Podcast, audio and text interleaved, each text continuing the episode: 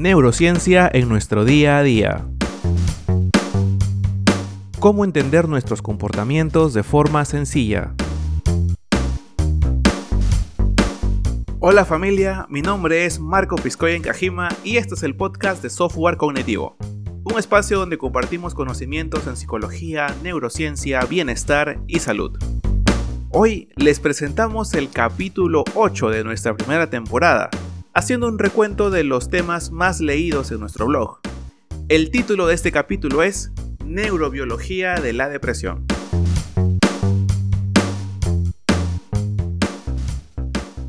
Espero que desde donde estén se encuentren bien en este momento. Hoy día vamos a tocar un tema muy importante, muy importante en la salud mental, sobre todo en esta parte del planeta, en Latinoamérica.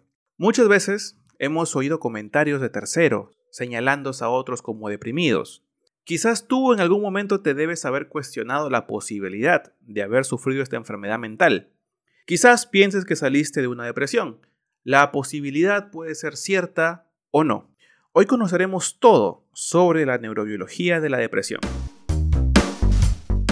Vamos a empezar delimitando lo que significa vivir con depresión. Para esto voy a citar a Andrew Solomon, profesor de psicología clínica en el Centro Médico de la Universidad de Columbia. Solomon padeció depresión y ha escrito sobre ella luego de investigar a fondo el tema.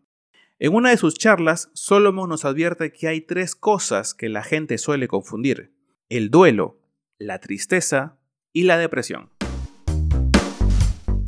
Para él, el duelo es un proceso reactivo, es decir, que esperamos un hecho externo para que suceda. Si sufres una pérdida muy dolorosa, pero a los seis meses hay una ligera mejoría, probablemente estemos hablando de un duelo. Lo más seguro es que hasta cierto punto puedas superarlo tú solo. Terminar con tu ex, por ejemplo, es un duelo que te despidan de un trabajo es un duelo.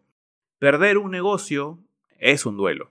Pero estos casos no causan una depresión, o al menos no al inicio. Sufrir una pérdida catastrófica que te hace sentir pésimo, tanto que luego de seis meses se te es imposible rehacer tu vida, ahí probablemente estemos hablando de una depresión. Por último, se suele creer que la depresión es solo tristeza. La tristeza es un estado temporal, Aquí, en la depresión, estamos hablando de muchísima tristeza y pesar anclada en el tiempo, y todo esto por motivos realmente insignificantes. ¿Cuáles son los síntomas de la depresión? Nosotros los humanos tenemos la capacidad de sentir diversos estados de ánimo como la alegría, el miedo, la tristeza, el placer, entre otros. Todos estos estados tienen un objetivo en nosotros, permitirnos adaptarnos al medio.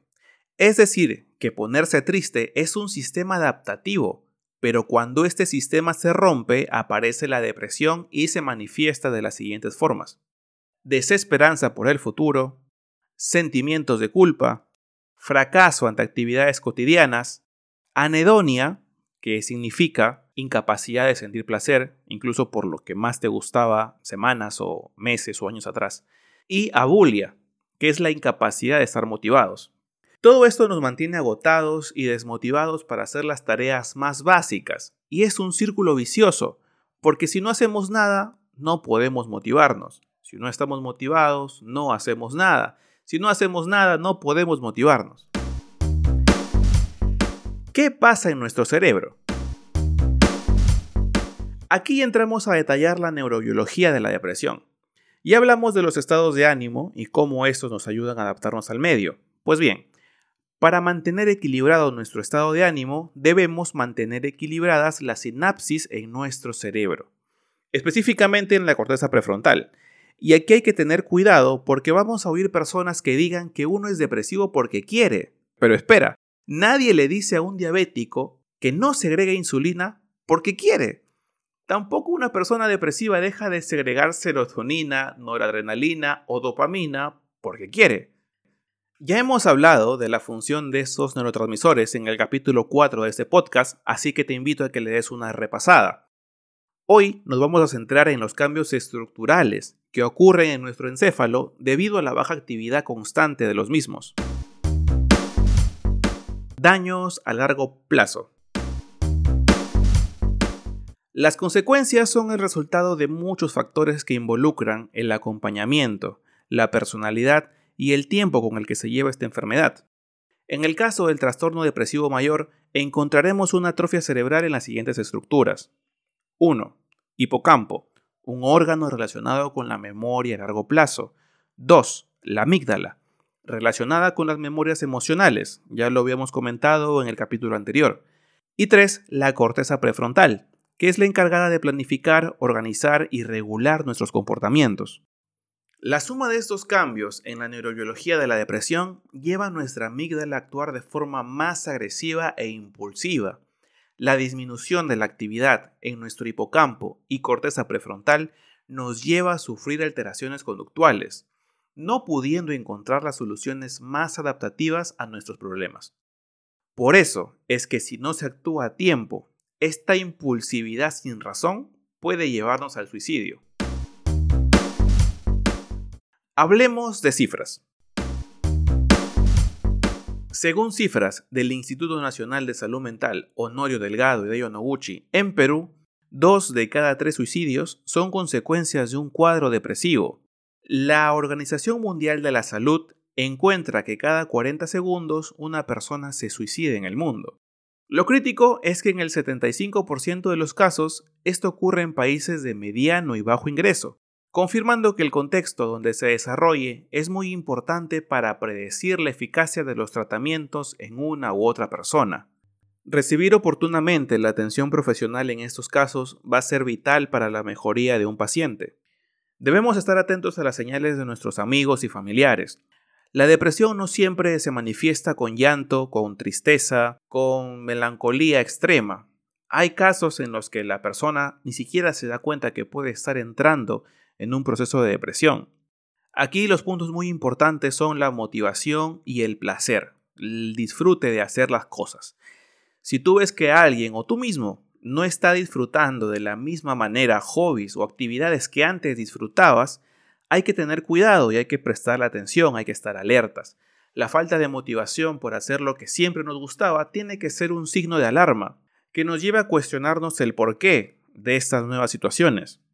Si bien en los casos más graves se puede llegar a una medicación, lo esencial es el acompañamiento social que tus amigos o familiares te puedan dar para poder superar este problema.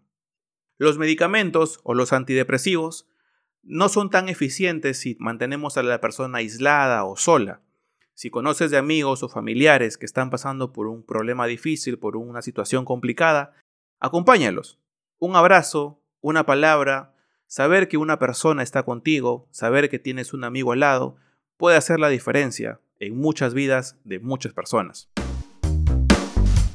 No olviden asistir a la posta más cercana, al menos acá en Perú la atención primaria es gratuita y todos pueden acceder a una consulta con un psicólogo en su posta más cercana.